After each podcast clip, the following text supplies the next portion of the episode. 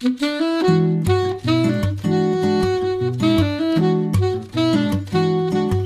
Liebe zur Musik, der Schmitz Hi-Fi Podcast.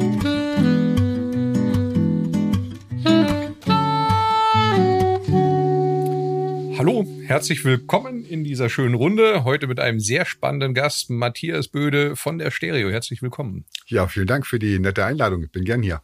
Wir freuen uns tierisch. Anlass Ihres Besuches ist ja quasi heute Abend auch eine Veranstaltung, die wir hier zusammen machen oder Sie bei uns. Ähm, Genau. Da, ich, ich, Im Prinzip müssen wir da gleich mal direkt einsteigen mit, oder? Was, was erwartet uns denn heute Abend Spannendes bei Ihrem Vortrag? Naja, das ist tatsächlich der Grund, warum ich nach Koblenz gekommen bin. Und ähm, es ist ja so, dass ich seit rund 25 Jahren, vielleicht sogar etwas länger, ich habe es aus den Augen verloren, ehrlich gesagt, Workshops und Präsentationen mache für Stereo. Und äh, es ist ja oft so, wenn ich also meine Workshops mache, die finden ja bei unseren Premium-Partnern statt, also bei den ausgewählten Händlern, mit denen wir auch schon tja, teilweise über ein Vierteljahrhundert jetzt äh, konstruktiv zusammenarbeiten und äh, wo ja wir unsere Leser einfach gerne hinschicken, äh, weil das sind Händler, die sind eben kompetent, die haben gute Vorführmöglichkeiten, die bieten guten Service, die haben tolle Geräte. Das heißt, da kann man auch das, was man in Stereo sieht, einfach mal anfassen und Ja. begreifen im wahrsten Sinne. Ja. Äh, das heißt, mit denen arbeiten wir gern zusammen. Das sehen wir als unseren natürlichen Partner im Markt. Naja, und aber ohne die Workshops wären die Premium-Partner nur eine blöde Liste in Stereo. Stimmt. Das ja. heißt, diese Aktion füllt das ganze Ding mit Leben. Ja. So, und äh, das mache ich halt traditionell. Ich habe es erfunden sozusagen. ich mache es seit 25 Jahren, schlag mir die Wochenenden um die Ohren, weil Ja. die Workshops selber finden ja traditionell immer an einem Samstag statt. Außer jetzt bei uns. Ja gut, das ist ja kein klassischer Workshop. Also sonst, wenn ein klassischer Workshop wäre, wäre das morgen, also am Samstag. Und äh, da ich aber meistens doch relativ weit reisen muss zu den Händlern, zu den Premium-Partnern, zu denen ja Schmitz auch gehört hier in Ja. Koblenz, äh, weit reisen muss, muss ich sowieso schon freitags anreisen. Und äh, dann habe ich mir überlegt, Mensch, könnte man noch den Freitagabend irgendwie mit was Besonderem nutzen. Und habe so, tja, mal zwei Vorträge ausgearbeitet, die so eine richtige abendfüllende Veranstaltung sind.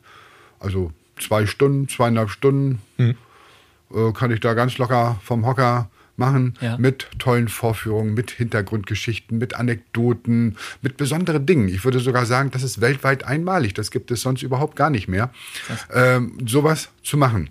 Und da werden also, oh, ich weiß nicht, Aufnahmen und Pressung miteinander verglichen. Es wird darüber gesprochen, warum klingt Vinyl, wie es klingt, wie unterscheidet sich MP3 von Hochbit. Ähm, also es ist so eine Mischung aus Didaktik, sag ich mal, und Information Ja. und Entertainment. Eigentlich eine richtige HiFi-Show. Ja. ja. Und die bin ich heute hergekommen, hier auch mal zu machen für ihre Kunden. Denn äh, Schmitz hat ja, wie ich gesehen habe, hier auch neue Räumlichkeiten, Ja. neu, hat sich erweitert und äh, das finde ich ganz toll. Ja, Ich freue mich da richtig Ja, drauf. ja, wir haben ja. heute Morgen schon ganz viel gebastelt. Wir haben äh, drei große Plattenspieler mal aufgebaut, wo sie einfach aus dem Vollen äh, schöpfen können mit einem Strato und einem Technics SL1000 und einem Innovation von Claudio. Wird ein ganz schöner Abend. Ja, freue ich mich auch drauf. Es ist halt wie im Zirkus. Ja, wenn man ins Zirkus geht, die Leute, die Artisten machen immer die gleichen Sachen, aber man sitzt da und staunt. Und Ja, es ja. ist so, als ob es Ja, das erste ja. Mal ist. Ja? Ja, das also das Ding schlägt eigentlich immer ein wie eine Bombe, sorry, wenn ich Schön. das mal so sage. Ja. Und Leute sind begeistert. Und wie gesagt, es gibt es so auch nicht. Ich mache das teilweise sogar international. Hm. Ich habe das in den USA schon gemacht. Ich war letztes Jahr im Oktober in Indien, da haben die mich eingeladen, im Taj Mahal Palace Hotel, zweimal so eine Vorführung gemacht. Grandios. Und äh, Ja. ja. dann kommen die aus ganz Indien dann äh, reingeflogen, äh, weil sowas gibt's sonst nicht.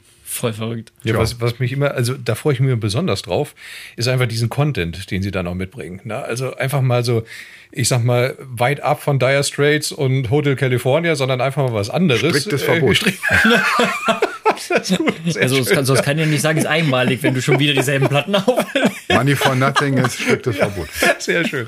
Ja, das ist, ne, sonst, sonst hört man hört ja so immer die gleichen Songs äh, von quer durch die Republik. Und äh, wenn man sich dann tatsächlich mal intensiv damit auseinandersetzt und hat dann auch eine Auswahl, die einen mitreißt, aber auch dann gleichzeitig noch gut klingt. Das ist immer so was, äh, da kann man mal viel dann auch für die. Ich weiß noch, sie war mal hier, mitnehmen. da haben wir so eine Glas-CD gehört. Ja, haben sie Die habe ich natürlich auch Mega, mit dabei. die war der Hammer. Ja, logisch. Ich meine, so wichtig Tour wie ich, die brauchen solche Sachen. Ne? Ja, die war der Hammer. Wirklich super. Ja. Können wir gleich mal durch die Reihen gehen lassen. Aber was die Ja. Musik angeht, ist es ja tatsächlich so, dass ich die ganze HiFi-Geschichte innerhalb von oder äh, anhand von na, 20, 25 Titeln erzählen kann. Ja. So gefühlt, ne? Ja. Gefühlt, ja. Ja. ja. Wo wir eigentlich bei Geschichte sind. Wie, wie sind Sie zur Stereo gekommen?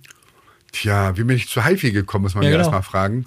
Und äh, also als Jugendlicher, Ja. ich sag mal 12, 13, 14 Jahre alt, hatte ich einen Radiorekorder, einen schönen Telefunken, Bajazzo kompakt mit manueller Aussteuerung und äh, ich bin in Bremen aufgewachsen, ich bin Bremer. Das heißt, wenn dann also äh, ich glaube, Samstagabend und Sonntagmittag internationale Hitparade auf NDR 2 war, Wolf der Stubel. Ja. Dann haben wir äh, also mitgeschnitten und dann manuell unsere Kassetten ausgesteuert. Also irgendwie hatte ich da schon so eine Affinität. Verzeihung. Und ähm, dann hatte ich einen Freund da, oder wir bekamen neue Nachbarn oben und da war äh, auch ein Junge, der war ein, zwei Jahre älter als ich, mit dem hatte ich mich angefreundet und Ja. dessen Vater, der war HiFi-Fan. Was man so damals HiFi-Fan nannte, aber Ja. der war schon ganz gut unterwegs. Ja. Hatte einen Dual-Plattenspieler und einen Vega-Receiver, ein paar Braunboxen an die Wand genagelt auf kleinen Regalchen. So, und der war Vertreter für Farben und war im ganzen norddeutschen Raum so unterwegs. Das heißt, er war tagsüber nicht da.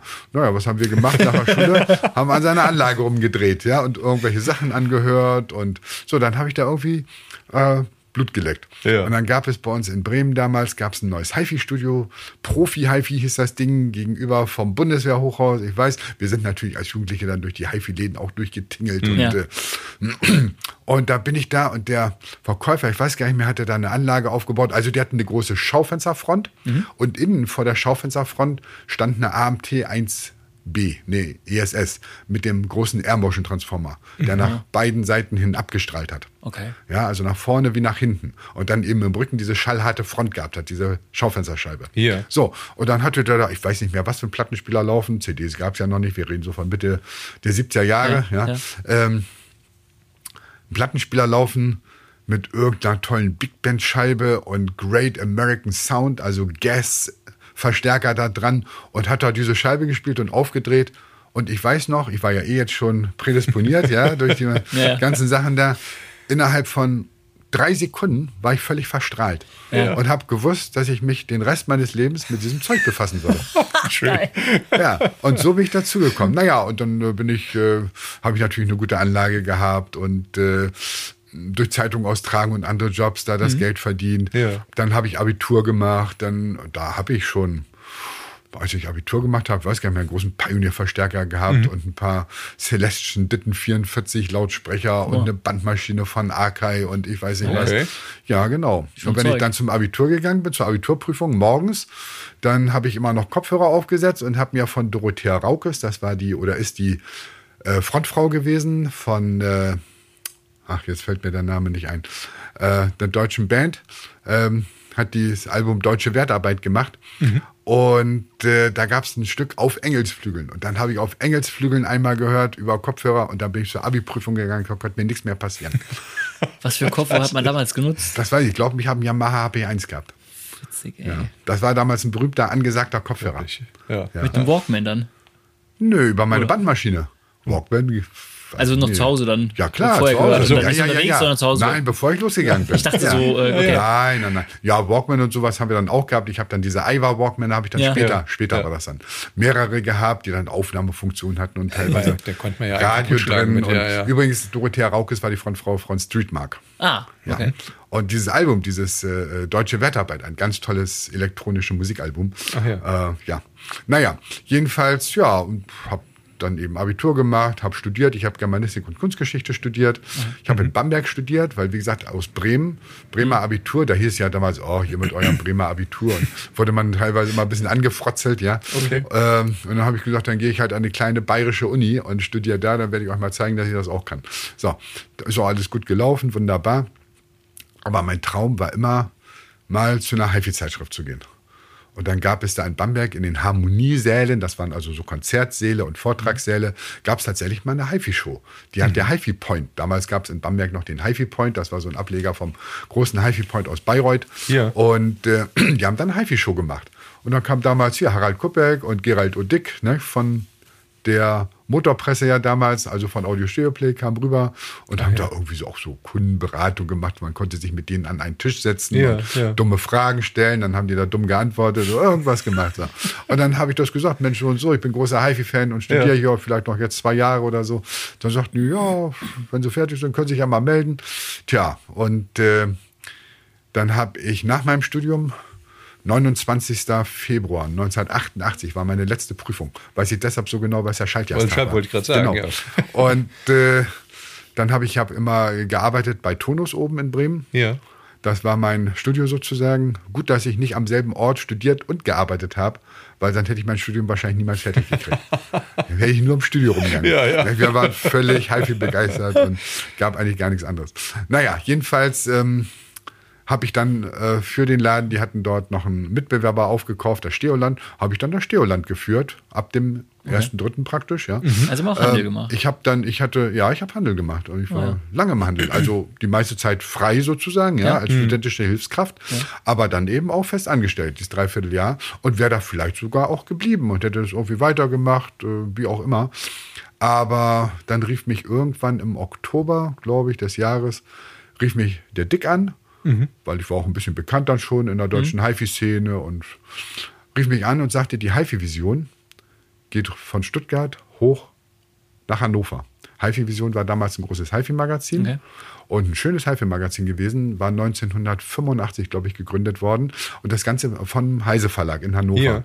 Und das ganze Personal kam aber von der Motorpresse. Das heißt, die an Stuttgart ansässig war. Die konnten das Ding also nicht gleich nach Hannover verlegen, Ja. Sondern haben das erstmal in Stuttgart gegründet. Aber dann hat der Heise Verlag gesagt, jetzt holen wir das Ding nach Hause. Ähm, und äh, viele wollten da nicht mitgehen und sind da Stellen frei geworden und hintenrum lief da auch noch einiges. Aber es ist ganz egal. So, rief der mich an und ich sagte, ja, warum nicht und gerne. Und war immer mein Traum. Ja. Sie wissen ja, was im Leben schlimmer ist als unerfüllte Träume. Erfüllte Träume. So. Und also sagte Dick, wenn ich das nächste Mal oben bin in Hannover, dann können wir uns ja mal treffen. Also Ja. bin ich rübergekommen, schnell rübergefahren. Bremen, Hannover ist ja nicht weit. Äh, haben wir uns zusammengesetzt, haben wir mit dem Bereichsleiter und ähm, ja, 1. Januar war ich dann bei HiFi Vision beim Heise Verlag. Die ganze Redaktion in 700 Umzugskartons verpackt. Oh, Keiner hatte eine Ahnung. krass. Ja. Und alles Das- neu. Es war nur ein Volontär, der war mitgekommen. Alles war neu, alles war frisch. Wahnsinn. Ja. Und So richtig es der gab Sprung auch keinen, der sich Wasser. damit auskannte mit HiFi dann. Naja, also mit HiFi schon, aber wie macht Mit man dem- eine Zeitung? Wie Ja, macht dem- man eine ja, Zeitschrift? Zeitung, ja.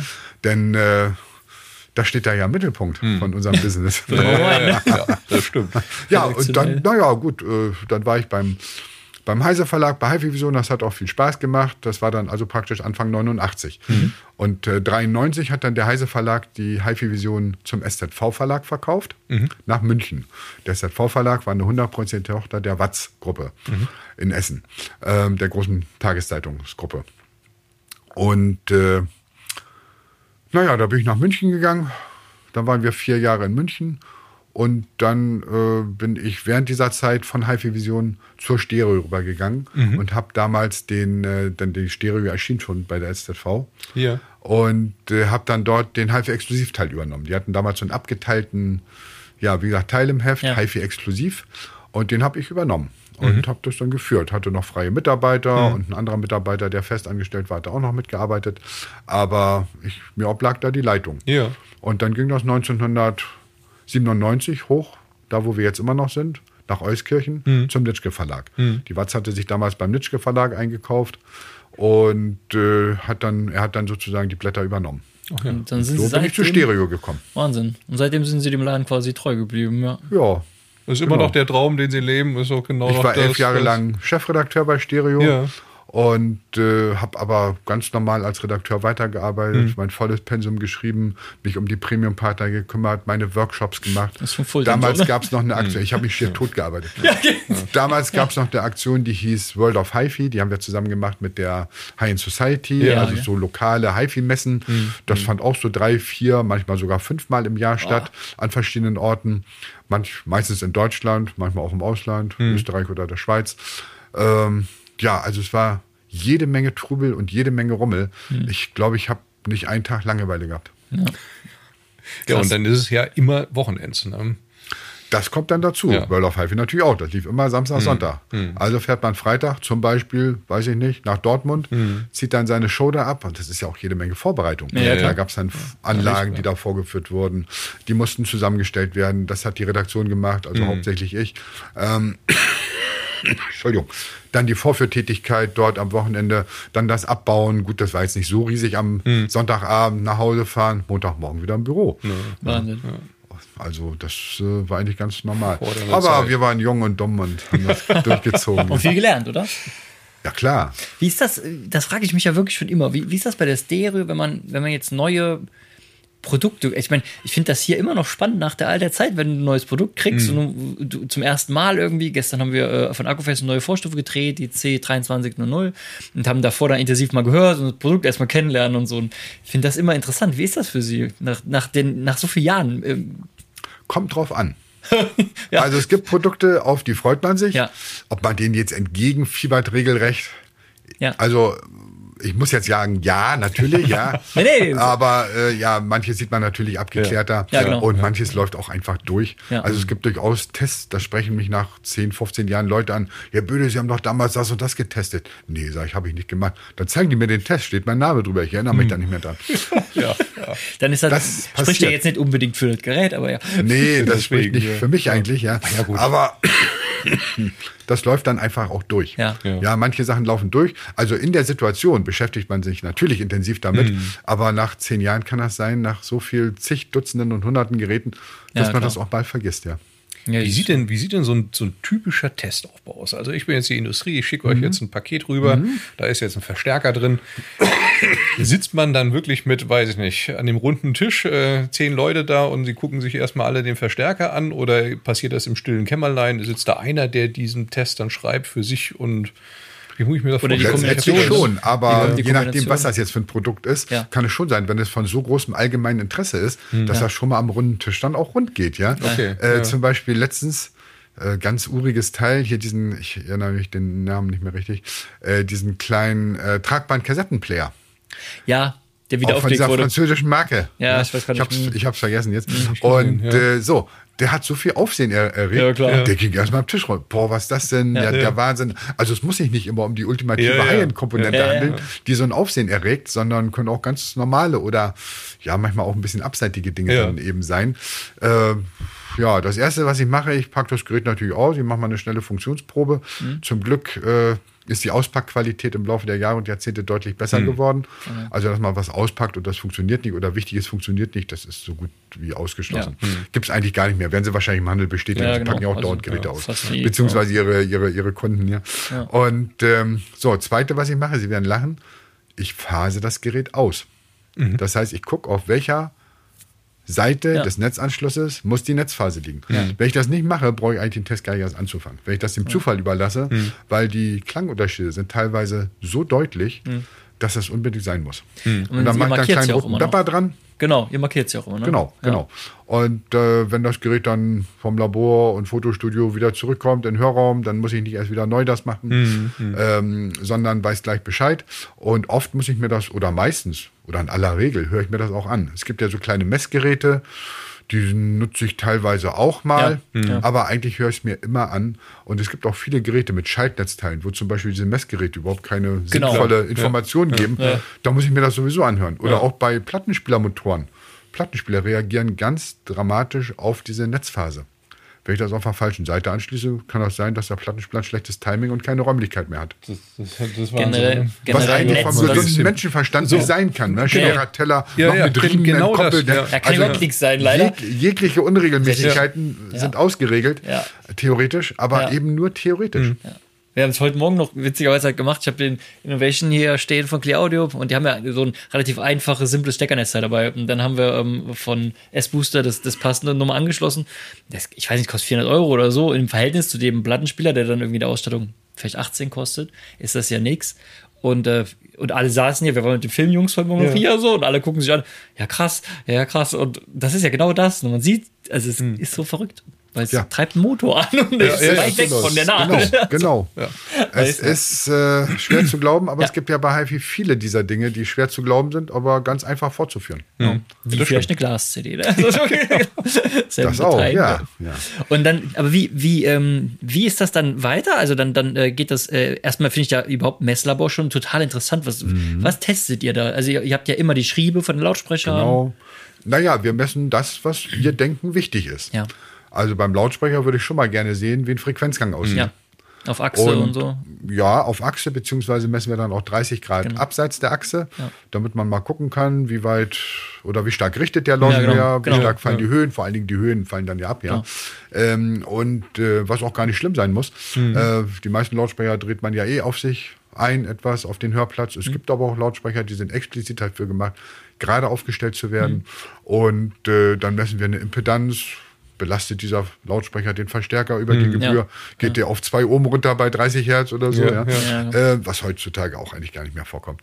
Ähm, Klirrverhalten wird gemessen. Bei, Laut, äh, bei Verstärkern messen wir natürlich Ausgangsleistung, messen wir natürlich die Verzerrung, äh, also die Störabstände, dann das Rausch-Nutzverhältnis, äh, Kanaltrennung, auch alles, was eben so interessant sein könnte. Bis hin zum Gleichlauf des Lautstärkestellers. Ja, Wahnsinn. Äh, dass die Kanäle also gleich sind und all diese Dinge. Das ist natürlich für uns wichtig zu wissen. Es ist auch für den Leser wichtig zu wissen. Ja. Und über die reine Information hinaus ist das für uns eigentlich der Indikator, dass es sich um ein, ja, wie soll ich mal sagen, seriöses technisches Produkt handelt. Ja. Glaube ich, Denn wenn ja. ich, es gibt ja auch HiFi-Magazine, die haben keine Messtechnik Ja. und kommen damit auch klar und machen das jetzt also nur rein subjektiv, Hm. was ich ehrlich gesagt jetzt auch nicht schlimm finde, aber denen fehlt eben dieser Teil. Hm. Und wenn da irgendeine Röhren Vorstufe oder Röhrenendstufe durchläuft bei denen und ich lese mir den Test durch und das, übrig, das übliche Gejubel und dann haben wir das Ding vielleicht auch mal im Test und dann sehe ich mir das Klirrverhalten an. Ja. Ja. Ja, und sehe, dass das ein Klirrgenerator ist.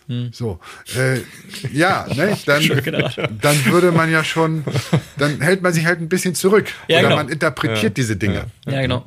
Äh, denn äh, dann ist das zwar vielleicht immer noch ein seriöses technisches Produkt, aber eben doch eins mit Geschmäckle. Aber und wie mit ist das eigenen Ablauf? Ton. Also ist das, ist das jetzt so, dass Sie von mir aus die, die Messergebnisse kommen parallel zu Ihrem Hören oder haben Sie beim Hören in der Regel die Messergebnisse schon oder? Teils, teils. Okay. Also das ist ganz unterschiedlich. Ja. Ähm, es gibt einen Messplan. Mhm. Die Geräte werden dann praktisch äh, abgearbeitet von dem Messlabor in einer gewissen Reihenfolge. Und es kann sein, dass ich vorher schon gehört habe, bevor die das überhaupt messen. Es gibt ja auch Produkte, da weiß ich vorher, wie die Messungen aussehen. Ja, gut, Weil klar. die sie vorhin den Namen Akkufäß sagten. Ja, da weißt du, das passt. Ja. Da, pa da passiert nichts. Ja? Äh, oder das Gerät ist defekt. Ja. Aber passiert bei Akkufäß auch nicht, also es, es passiert nicht. So, jetzt als Beispiel nur. Ja, ähm, gibt natürlich auch andere hervorragende Marken, wo man Klar. schon weiß, äh, da hat man dann beim Verzerrungsverhalten zwei Nullen hinterm Komma Hm. und die Störabstände sind hoch und die Kanaltrennung ist effektiv. Aber trotzdem finde ich es wichtig, das zu machen. Kostet auch einen Haufen Geld, das zu machen. Hm. Genau. Und, Und schwarz-rote Mikrofon, äh, Quatsch, Messgerät ja, also so. Messgeräte müssen ja angeschafft und Ja. unterhalten werden. Ja. Personal muss Äh, dafür da sein. Das kostet alles einen Haufen Geld. Aber ich finde es wichtig. Passiert das denn, dass man dann so, ich sag mal salopp, so als werkführendes Zeu- Erzeugnis äh, der Industrie missbraucht wird, als äh, ausgelagerter Messplatz, wo man sagt, okay, wir schicken mal mal hin. Also Eigentlich nicht. Nee. Eigentlich nicht. Also es mag in Einzelfällen mal so sein, aber äh, die Firmen messen ja selber auch. Also seriöse Firmen, große Firmen haben eigene Messlabore, die wissen, was ihre Dinger da tun. Äh, es mag mal irgendwie sein, dass mal von einem Bastler da irgendwas kommt, aber dass solche Produkte in Test kommen, ist ja eh die Ausnahme. Ja, genau. Wir sagen immer, ein Produkt oder sagen wir andersrum, dass ein exklusives Produkt nicht an jeder Ecke steht, das ist vollkommen klar. Aber wenn ich für ein, irgendein Produkt 500 oder 800 Kilometer durch die Republik fahren muss, dann ist das nichts für uns. Stereo ist ein großes HiFi-Magazin, Ja, ja, also die Dinge, die man hier bei uns sieht, ja. Äh, ja, da fährt man vielleicht mal 100 Kilometer im Extremfall oder vielleicht auch mal 200, wenn man auf irgendwas Besonderes ganz scharf ist. Aber das muss schon eine gewisse Verbreitung, eine gewisse Logistik haben. Ja. Sonst ist das für uns nichts. Ja, auf irgendwie vernünftigen Ansatz. Ja, Also, ja. dass du das auch Sonst mal sage ich immer, das sind du liest. virtuelle Produkte. Ja, genau. Die gibt es zwar, ja, steht vor mir, aber das ist auch nur einer von zweien und der zweite steht beim Hersteller. Ja, genau. Ja, ja, genau. Ja. Lucky Punch. Genau. Also eigentlich gibt es sie dann nicht. Ja. Gibt es da irgendwie persönliche Vorlieben? Ich meine, zu Marken, ja, man hat ja auch einen eigenen Klang. Also man hat ja auch irgendwie, man muss ja theoretisch dann natürlich versuchen, so, so ich weiß nicht, ich stelle mir das schwierig vor. Man muss ja theoretisch, äh, wenn man da Prozente nachher schreibt, muss man ja äh, total, ähm, ja, wie sagt man, neutral sein, aber auf der Ja. anderen Seite hat man ja irgendwie eine Verbindung zu manchen Produkten, weil diese ja seit Jahrzehnten am Markt sind oder weil man die persönlich den Ton einfach gerne hat. Es gibt ja auch subjektive Ja, gibt es durchaus. Themen und Gibt es durchaus, aber eigentlich, wenn eine Komponente absolut gesehen richtig gut klingt, Ja. dann gefällt die mir auch. Es mag sein, dass ich ein bisschen mehr in die eine oder andere Richtung tendiere Ja. vom persönlichen Geschmack her, bin aber durchaus in der Lage, also hohe Qualität anzuerkennen. Ja? Und es gibt dann eben ja, vielleicht Geräte oder Komponenten oder Lautsprecher, die ein bisschen mehr auf die Tonalität gehen oder ein bisschen mehr auf die extreme Räumlichkeit Ja. oder extrem nach vorne spielen, ja, Genau. also auf Dynamik, Ja. auf Punch setzen. Und äh, aber man erkennt, äh, ja, wie soll ich mal sagen, das macht wahrscheinlich auch die Routine und die Übung. Man erkennt einfach das Qualitätsniveau. Ja. Ja. Das fi- finde ich auch ein interessantes Ding. Ne? Also ich finde, manchmal ist einem irgendwie während des Hörens klar, dass das jetzt eher eine, also dass das Qualitätsniveau von mir aus ähnlich ist, aber die Geschmackssache dann nur noch zum Tragen kommt. Also du merkst ja bei einigen Produkten einfach, äh, heute Morgen nochmal, also als wir die Plattenspiele aufgestellt haben und wenn ich den SL1000 gegen den äh, Strato zum Beispiel explizit, die beiden Modelle, fand ich äh, die sehr unterschiedlich, aber du kannst dich jetzt, gut, verschiedene Systeme und so, aber du kannst, äh, wir hatten jetzt halt ein paar Leute da und die haben alle gesagt, boah, finde ich schwer. Also zu sagen, was mir besser gefällt. Der eine ist vielleicht mehr das Glas Rotwein, der andere ist vielleicht ein bisschen spritziger, aber es ist äh, beides irgendwie in Ich kenne sich. auch beide Plattenspieler, Ja. ich kenne die sogar mit identischen Tonabnehmern. Geil. Und die haben auch sicherlich ein bisschen anderen Touch. Ja, genau. Aber die spielen schon auf Augenhöhe Ne? letztendlich. Ja. Ja. So, ja. Auch so räumliche Darstellung, so war irgendwie ganz interessant. Die Ruhe, die haben beide an sich. Also, Ich finde es immer faszinierend, dass sich aber auch noch der eigene Geschmack verändert, also auch im Laufe der Zeit. Ne? Also mal fängt es auf der einen Seite nicht so völlig konträr, dass man sagt, das ist jetzt was ganz anderes als vor zehn Jahren. Aber die Richtung verändert sich, man, man, man merkt auch, dass man immer weiter, wenn man intensiv hört, einfach sein Gehör fokussierter einsetzen kann als äh, Routinierter, ne? Sinneswahrnehmung. Ja, Genau. das stelle ich oft fest. Also wenn Ja. ich äh, ja mit HiFi-Fans umgehe und wenn wir zum Beispiel auch irgendwas anhören, auch es kommt ja durchaus vor, dass wir auch zusammen irgendwas hören. Zum ersten Mal. Ja. Ja. Einer bringt irgendwas mit oder einer hat irgendwas in der Tasche oder ich weiß nicht was. Und dann bin ich sofort in der Lage, eigentlich zu sagen, das ist jetzt so und so und so. Und äh, wo andere vielleicht ein bisschen mehr Routine auch bräuchten oder länger hören müssen. Äh, ich sage immer, wenn die erste Wellenfront kommt vom Lautsprecher und das Gehirn wirft das Raster drüber, weiß man eigentlich sofort, was passiert. Oder es passiert nichts. Oder Ganz nicht. komisch, gell? Oder nicht, ne? also Ja, genau. äh, ich ich jetzt, so. ich Ja. bin nach einer halben Sekunde oder Ja. einer Sekunde weiß Ja. ich eigentlich, wie was klingt. Ja. Und wenn ich dann noch Musik habe, die ich zum Beispiel immer einsetze Genau. Mhm. bei Workshops, ist jetzt blöd gesagt, dass man Musik einsetzt, aber natürlich ist das dann auch ein Hilfsmittel. Und äh, dass man Musik hat, die man gut kennt, die man über zig Anlagen Mhm. schon gehört hat und von der man genau weiß oder sich zumindest vorstellt, äh, wie das zu klingen hat, Ja. äh, dann ist das sofort klar. Dann kannst du Ja. auch direkt beurteilen, weil du weißt einfach, wie es, äh, also wie es schon war in der räumlichen Darstellung oder so genau. gerade. Ja, ob es eben, wie Sie sagen, nach vorne geht, nach hinten geht, also räumlich Ja. gesehen oder Ja. über die Speaker hinaus, links, rechts, das sind so Dinge.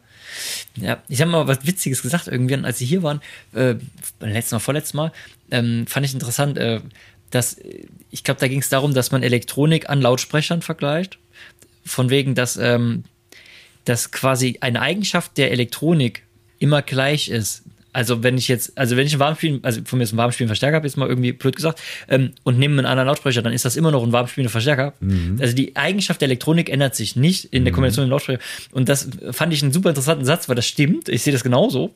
Nur äh, das ist äh, so gefühlt etwas, was viele Kunden äh, oder Menschen, die sich äh, zuerst damit beschäftigen, erst irgendwie erkennen müssen, weil oft ist ja dieses Gerücht, ne, ah, ich habe aber den Lautsprecher und dann verhält sich vielleicht der Verstärker und der Verstärker anders an Kein Lautsprecher. Verstärkerklang hört man und sieht man ja immer wieder. Ne? Also es gibt Aussage. vielleicht äh, aufgrund mh, andere elektrische Eigenschaften, vielleicht bessere Paarung dann, wo Ja, ja, man ja. sagt, äh, äh, wenn ich jetzt hier so einen großen Lautsprecher habe mit drei Tieftönern und vielleicht mäßigem Wirkungsgrad, dann würde ich vielleicht irgendeinen Verstärker, der nur 30 Watt hat, nicht unbedingt daran betreiben. Genau. und der So, hört sich dann auch besser an, an einem Lautsprecher, den er einfach einfacher führen kann. Ja. Aber ich glaube schon, dass diese Fingerabdrücke sozusagen, diese audiophilen Fingerabdrücke von den Herstellern, dass die sich überall durchsetzen, Ja. dass die überall durchschimmern. Ein Akkufäß klingt immer wie ein Ja. Akkufäß, ja. Ja. Überall. Oder ein MBL klingt wie ein MBL und weil das hier nun gerade steht. Ähm, und das gilt für andere Marken ganz genauso. Es gibt ja auch diese Diskussion mit den Kabeln. Ja, Ja. Dass man also Unterschied, dass das Kabel sich vielleicht in unterschiedlichen Ketten unterschiedlich verhalten, habe ich niemals feststellen können. Äh, ein Phonosiphie-Kabel ist immer farbig, kompakt, nach vorne spielen, dynamisch. Ein Straightwire klingt immer fein aufgelöst und äh, äh, schnell und äh, ja, also filigran. Ja, und also selbst bei den Kabelprodukten kann ich eigentlich zu jedem Produkt sagen, wie das sich grundsätzlich anhört.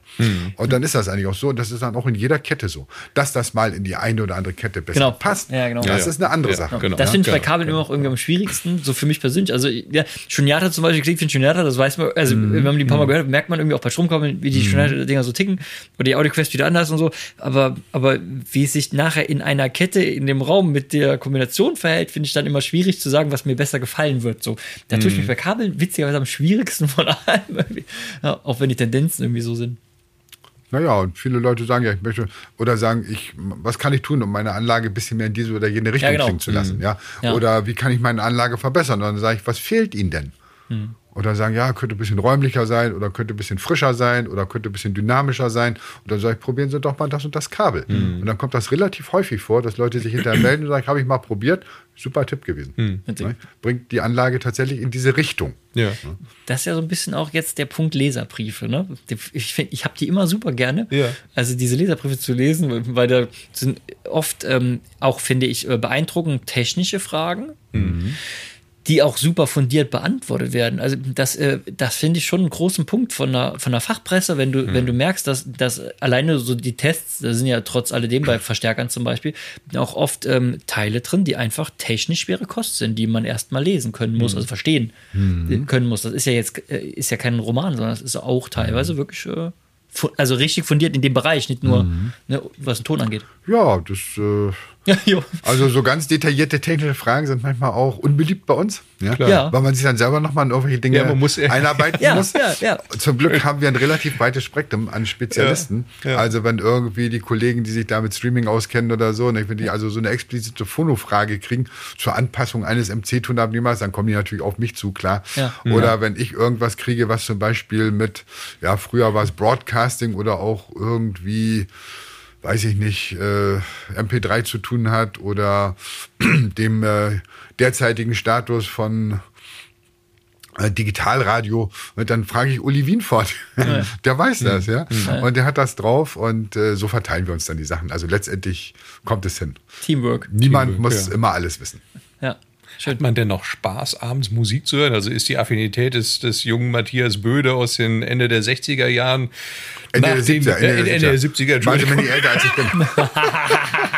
Ende der 70er Jahre. Wir piepsen das raus. Ist genau, ja. Nein, wieso? Ist die, ist sie noch da geblieben oder ist da irgendwie so eine, so eine Müdigkeit zu erkennen, dass ich habe jetzt so viel in der Redaktion, so viel gemessen und getan und ich kann mich abends eigentlich gar nicht mehr so hinsetzen und nochmal. Da ist was dran. Also manchmal ist es tatsächlich so, dass ich abends nichts mehr hören will. Ja.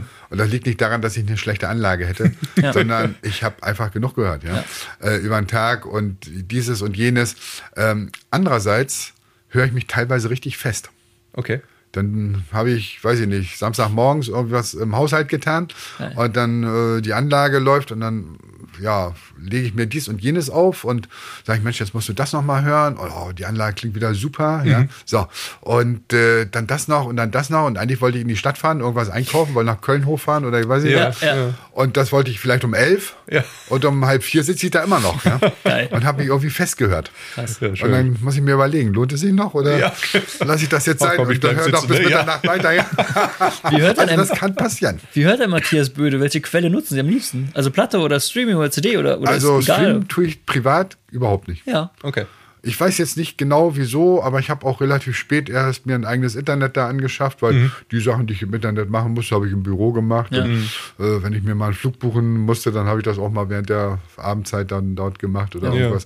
So, das und, und da irgendwie so dauernd so einen blinkenden Router rumstehen zu haben und Switches und LAN-Kabel mir durchs Wohnzimmer zu legen. Also irgendwie war ich da nicht so affin, Ja. obwohl wir durch eine Kooperation mit Cubus, Ja. also so einen Cubus-Account haben, den ich Ja. auch nutzen kann. Ja. Ja.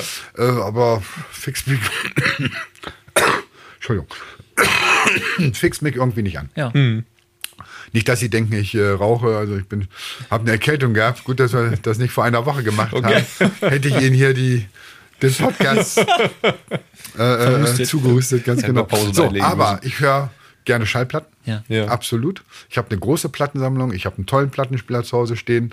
Ich probiere auch gerne neue Tonabnehmer aus. Ich habe Ja, auf meinem cool. Plattenspieler zwei Arme drauf. Ich kann also hin und her wechseln. Das finde ich nach wie vor faszinierend. Ich habe auch einen sehr guten CD-Spieler. Ich höre auch gerne CDs. Äh, Schön. also ich bin jetzt nicht der, ich bin zwar in der Redaktion derjenige, der sich ganz viel mit Analogtechnik, Plattenspielern, Tonabnehmern und so weiter beschäftigt. Ich betreue auch die Vinyl-Doppelseite, also was es Ah. neu gibt, so an Schallplatten. Okay. Bei uns hinten im Musikteil. Da schreibe ich nicht alles selbst, aber die betreue ich zumindest, habe da ein Auge drauf, dass da immer genügend interessante Sachen da sind und so weiter. So, aber ich mache daraus jetzt ja, aus meinem Herzen keine Mördergrube. Also ich höre auch gern CDs oder Ja. hochwertige digitale Quellen. Wir haben ja heute Abend hier zum Beispiel für, den, für die Vorführung ein MP3100 von T&A stehen. Ich habe auch Sticks dabei. da perfekt. kann ich direkt 24-Bit 192 Kilohertz Files ziehen. Zum Beispiel jetzt ja PCM-Files.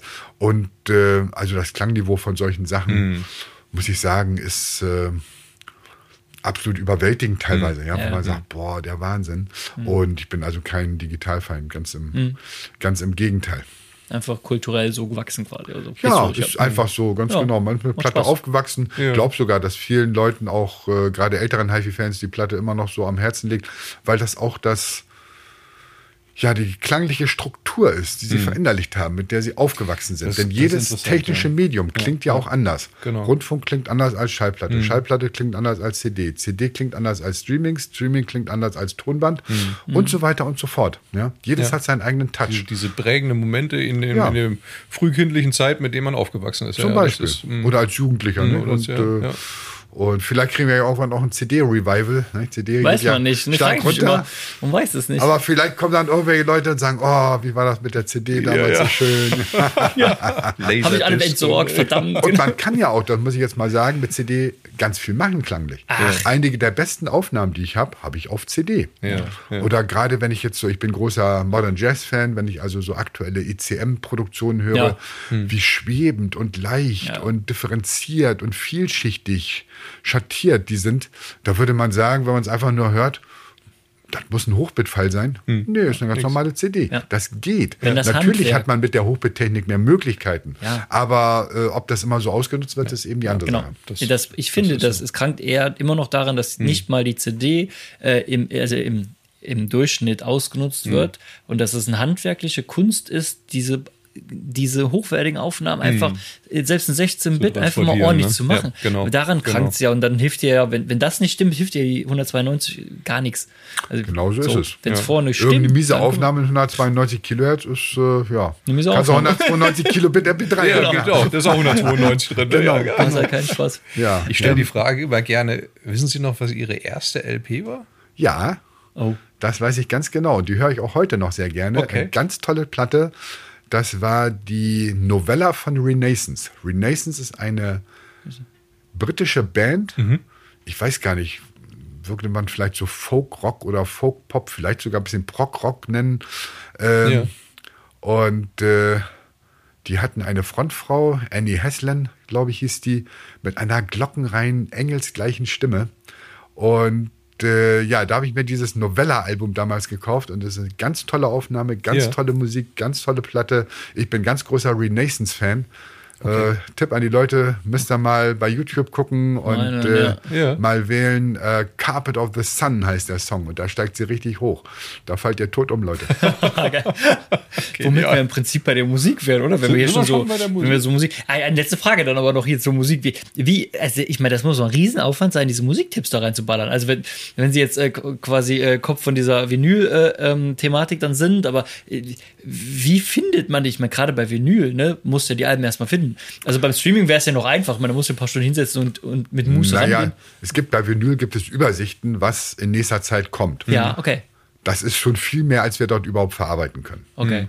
Aber mh, bei Stereo gehe ich immer davon aus, dass die Leute sich nicht noch für Musik interessieren, Ja. sondern dass sie eben auch HiFi-Fans sind. Das heißt, die suchen spezielle Aufnahmen, die suchen spezielle äh, Platten oder CDs und äh, das heißt, da suche ich dann natürlich, da habe ich so meine paar Ansprechpartner, zum Beispiel die Firma Sieveking Sound Mhm. Ja, in klar. Bremen oben, die sich ja mittlerweile zum zu Europas größtem Vertrieb und Verteiler für audiophiles Vinyl oder CDs ja, und SACDs okay. und diese Dinge gemausert hat, ja.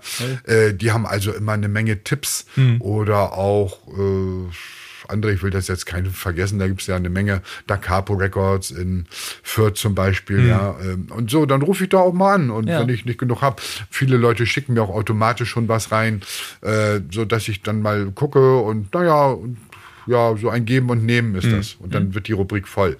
Da sind vielleicht so sechs bis acht Veröffentlichungen pro Monat drin. Das ist also übersichtlich. Das sind jetzt keine Riesendinger. Ansonsten haben wir ja einen richtigen Musikteil, Ja. wo auch Musikredakteure dann eben sind äh, und freie Mitarbeiter, die dann Ja. eben die neuen CDs und so weiter sich anhören und dort besprechen in den verschiedenen Bereichen Pop und Jazz und Klassik und naja, jedenfalls äh, damit habe ich nichts zu, nichts zu tun. Okay. Das kann sein, dass ich da auch mal was mache, dass mir irgendwas in die Hand fällt, eine ganz tolle CD, wo ich dann Bescheid sage und sage, hier, gib mir mal eine halbe Ja, Spalte ja. da im nächsten Heft, möchte ich das Ding mal reintun, Ja. äh, als Tipp für die Leute, aber das ist die Ausnahme. Ja. Cool. Eine Sache habe ich noch. Und zwar, als ich gestern bei euch auf der ähm, Stereo-Seite war, habe ich gesehen, es gibt äh, auch bei euch einen Podcast. Obligato heißt Ja, der. das ist ganz neu. Das fand ich ja ganz spannend. Ähm, Gibt es jetzt die zweite Folge, ist schon gut angekommen, ist Ja. tatsächlich ein Musikpodcast, Ja. ist kein HiFi-Podcast in dem Sinne, Ja. wie man das vielleicht von uns erwarten würde, aber warum nicht, so zur Abrundung. ja. Ich finde das äh, interessant. Ich würde mal reinhören. Ich habe äh, noch eben erst davon erfahren. Jetzt ich Ja. wusste es gar nicht. Ja. Cool, Oh, super. Also Stark. Er freut sich jetzt schon, großer Beliebtheit, glaube ich. Dann ja. habe ich mir sagen lassen. danach noch große, mehr. große Fans da. Ja. Hoffentlich, ja. Kommen wir zur Musik. Schön. Ja, dann wir sind noch- wir am Ende. Genau. Ich meine, jetzt haben wir schon so viele Musiktipps gehört, aber ähm, einen müssen jetzt, sie noch. genau, jetzt der Ein Musiktipp, All-Time-Favorite von Ihnen. Ja. All-Time. Favorite. Gibt es natürlich eine ganze. Menge, also auch wenn man mich jetzt für sentimental hält, aber mein absoluter Lieblingssong, wenn ich wirklich einen sagen müsste, was Ja. natürlich immer Quatsch ist, Ja, jeder klar. weiß das ja, Ja. Ne? dann vielleicht die Beach Boys, Caroline No. Caroline No finde ich absolut Ja, grandios. Auch in verschiedenen Versionen. Ich wusste gar nicht, dass der von den Beach Boys ist, weil ich kenne dieses, also Caroline No gibt es ja auch. Caroline No gibt es eine Band. Eine Band, genau. äh, aus Würzburg. Ja, ist das, das war aber ganz was abgeleitet? anderes. Hat Ist damit nichts zu tun. Nein, abgeleitet? nein. Okay. Dachte- und ähm, und äh, das war ja damals auf dem Pet Sounds Album. Dann war das mega, die Aufnahme Ja, von ein dir. mega Song und Ja. äh, ich habe äh, in, in verschiedensten Versionen und äh, Brian Wilson damals live im Roxy ja auch nochmal live gemacht. Übrigens auch ein ganz tolles Ding, die Doppel-CD von Brian Wilson live at the Roxy. Und wenn es nur um einen Musiktipp vielleicht für die HiFi-Fans auch noch geht, äh, es gibt auf unserer Stereo Hörtest CD 6 gibt es ähm, einen Song Maria Piel, eine Schwedin, Malvina heißt das Ding. Und das höre ich immer. Bei jedem Test. Nee. Und da hat Ja. man schön tiefen rollenden Bass, darüber diese etwas brüchige, raue nordische Stimme. Äh, dahinter hängen dunkle Synthesizer-Wolken wie Gewitternebel so ungefähr, ja, Gewitterschwaden. Und wenn ich das höre, weiß ich sofort, was eine Anlage oder was eine Komponente macht. Ja. Und ich Ja. habe das schon 10.000 Mal über 100.000 Anlagen gehört, gefühlt, ja. Äh, und ich kann das aber immer noch hören, weil das wirklich ein toller Song ist und ich weiß, wenn ich ihn auf Workshops spiele oder sonstigen Dingen, ähm, dann äh, sagen sofort fünf Leute, oh, was ist das? Das muss ich Ja, hören, da ja, muss ich, ja. muss ich haben. Ja, vielleicht noch ein Tipp in eigener Sache, wenn ich ganz kurz darf. Klar. Ähm, ich habe ja, ich, mach, ich betreue ja bei Stereo auch die Musikproduktion. Das Ja. heißt, ich habe im Laufe der Jahre und Jahrzehnte neun Hörtest-CDs gemacht. Ich habe äh, verschiedene Hörtest-Editionen gemacht, wo es Schallplatte, Hybrid-SACD, Ja, ja. DVD-ROM in einer Packung gab, für den optimalen Vergleich, ja, also für den Test-Overkill in der heimischen Anlage. Dann habe ich äh, noch als Besonderheiten gemacht, zum Beispiel diese Phono-Festivals, Ja. die Stereo-Phono-Festivals, Hybrid-SACD und DVD-ROM mit Hochbit-Files in einer kleinen äh, Box drin, wo eben die Musik von Plattenspielern kommt und zugespielt wurde, weil irgendwo, wenn ein Plattenspieler steht, nicht sagen die Leute, oh, mach mal an, will ich mal hören. Mhm. So, und da hat man dann eben die Gelegenheit, sich äh, virtuell diese Plattenspieler über Hybrid-SACD oder Hochbit-Files eben in die an eigene Anlage reinzustellen. Mit ja. toller Musik, mit aktuellen Songs. Entschuldigung, wenn ich da ein bisschen Werbung mache, Nein, aber es ist einfach toll und jeder, der das ja. hat, liebt es. Ja. Ähm, aber auch mit Stücken aus der audiophilen Historie, die viele Leute gar nicht mehr kennen. Ich behaupte mal, jeder muss wissen, was Tiden Baragor von Therese Giel gewesen ist, ja, der in den 70er Jahren neben HiFi-Studio gelaufen ist. Da bin ich raus. Der Spiel guckt ja schon wir, ein bisschen wir hören uns das gleich an. Wir hören uns das gleich an. Und andere Sachen. Also es ist so eine Mischung. Aber worauf ich raus will, ich bin gerade tatsächlich wieder dabei, was zu machen. Also ich habe drei Phono-Festivals gemacht. Also das erste erschienen, das war glaube ich 2015, ja. hat eingeschlagen wie eine Bombe. Ja. Und Leute haben gesagt, boah, das ist ja toll, das ist ja Wahnsinn. Können wir nicht noch eins haben? Nee, sag ich, könnt ihr nicht. Sag ich, das macht so viel Arbeit, hm. weil die Plattenspieler müssen aufgebaut werden, die müssen aufgenommen ja, werden, die Musik muss ausgesucht werden, mhm, Texte müssen geschrieben werden, da ist ein 36-seitiges Booklet drin, also ist unglaublich aufwendig. Ja. Äh, aber ich habe ein zweites gemacht, ich habe sogar noch ein drittes gemacht und das waren jetzt 47 Plattenspieler insgesamt und ich, jetzt habe ich die Nase voll. Äh, aber was ich jetzt mache, ist im selben Stil wie die Phono-Festivals das Stereo-Festival der Master-Tapes. Oh, okay. Das heißt, die Musik kommt von der Bandmaschine. Ja. Ich bin vor ein paar Wochen in äh, Lausanne gewesen, am Genfer See, bei Nagra, habe mhm. mir eine Nagra 4S geholt, in Top-Zustand. Geht hab, schlimmer, ne? Hab auch Uli Apel nochmal drüber gejagt, also der nochmal eine Messung gemacht hat, gesagt, Nagra 4S in Top-Zustand. Die Maschine ist 40 Jahre alt oder so, aber halt eine also, Legende. Ja. Und ja. mit der werden die ganzen Aufnahmen gemacht oder sind schon jetzt im Kasten. Ich mhm. bin gerade dabei, das äh, Projekt abzuschließen. Und das wird dieses Jahr hoffentlich noch erscheinen. Also ich hoffe, dass es so zweite Novemberhälfte, spätestens Anfang Dezember verfügbar ist. Äh, das Nadelöhr ist die Druckerei, weil es ein sehr aufwendiges Booklet und Hardcover-Booklet äh, mhm, und so weiter ist. Mm, ja, das muss ich jetzt noch loswerden. Entschuldigung. Stark. Ja, super, freuen wir uns drauf. Christian. Perfekt. Ähm, ja, ich habe Dominique Filsermé mitgebracht. Ja. Ähm, hatte ich vor, keine Ahnung, einem halben Jahr bestimmt, glaube ich, ja. schon mal den, äh, aber äh, von ihrem damaligen Song, äh, Album. Und äh, der Song, den ich mitgebracht habe, ist My Mind at Ease. Und das Album Our Roots Run Deep. Das ist ein ganz neues Album, was jetzt rausgekommen ist. Ja. Angeber. Echt? Ja. ja. Ich habe Ah, lecko mio, ey, habe ich nicht gesehen. Und also jetzt tatsächlich nicht, wie das jetzt mittlerweile so vogue ist bei den Künstlern, äh, ein Album, ja. äh, ein Titel und dann mache ich eine Single-Auskopplung und dann finde ich nee, die, sondern, nee, das sind echt. Da müssten wir schnell sein mit den Platten. Die sind ja immer ausverkauft, die Dinger. Ne? Also ja, das letzte Album hier, ja. Äh, weiß nicht, wie es heißt, Come Home to Me oder so, da zumindest drauf. Ja. Little Words. Ähm, cool. Stark. Ja. Ich habe auch ein, ich habe äh, phänomenal gutes Album, glaube ich, dabei. Ähm, Joshua Redman hat mhm. ein neues Album gemacht, äh, Tenorsaxophonist. Ja, Tenorsaxophonist. äh, und ähm, Where Are We? Und äh, singen tut da drauf Gabriel Cavassa, wenn ich sie richtig ausspreche. Und äh, mir persönlich, Track 5 müsste es sein, By the Time I Get to Phoenix. Äh, äh wahnsinnig gut. Guckst du am Anfang direkt ins Rohr rein. Äh, die Platte, ähm, ich habe die Platte jetzt ja, ja Doppel-LP, genau, ja. äh, Pressung Made in Germany stand extra drauf. Das hat mich auch gewundert, ja. Eine wahnsinnig gute Pressung. Hab die gestern Abend so um halb elf noch aufgelegt und äh, wirklich ganz begeistert. Also cool. selten so eine, ähm, also ohne Knacksen, ohne alles, super Pressung und, und ganz toll aufgenommen. Schön. Also Leute reinhören. Joshua Redman, lohnt super. sich. Dann sind wir am Ende. Ja, also noch nicht, unser Abend geht ja noch länger. Der Podcast ist am Ende, genau. Jetzt erst richtig los. Ja, jetzt ja. geht es erst richtig los, genau. Jetzt müssen wir noch ein bisschen gespannt. räumen ich und auch. schieben. Ja, das Stühle aufstellen. Und bedanke mich für das Interesse und dass Dank, ich hier sein durfte. Ja, danke, danke. Dann und wünschen wir allen viel Spaß beim Musik hören und eine schöne Zeit. Bis demnächst. Tschüss. Tschüss.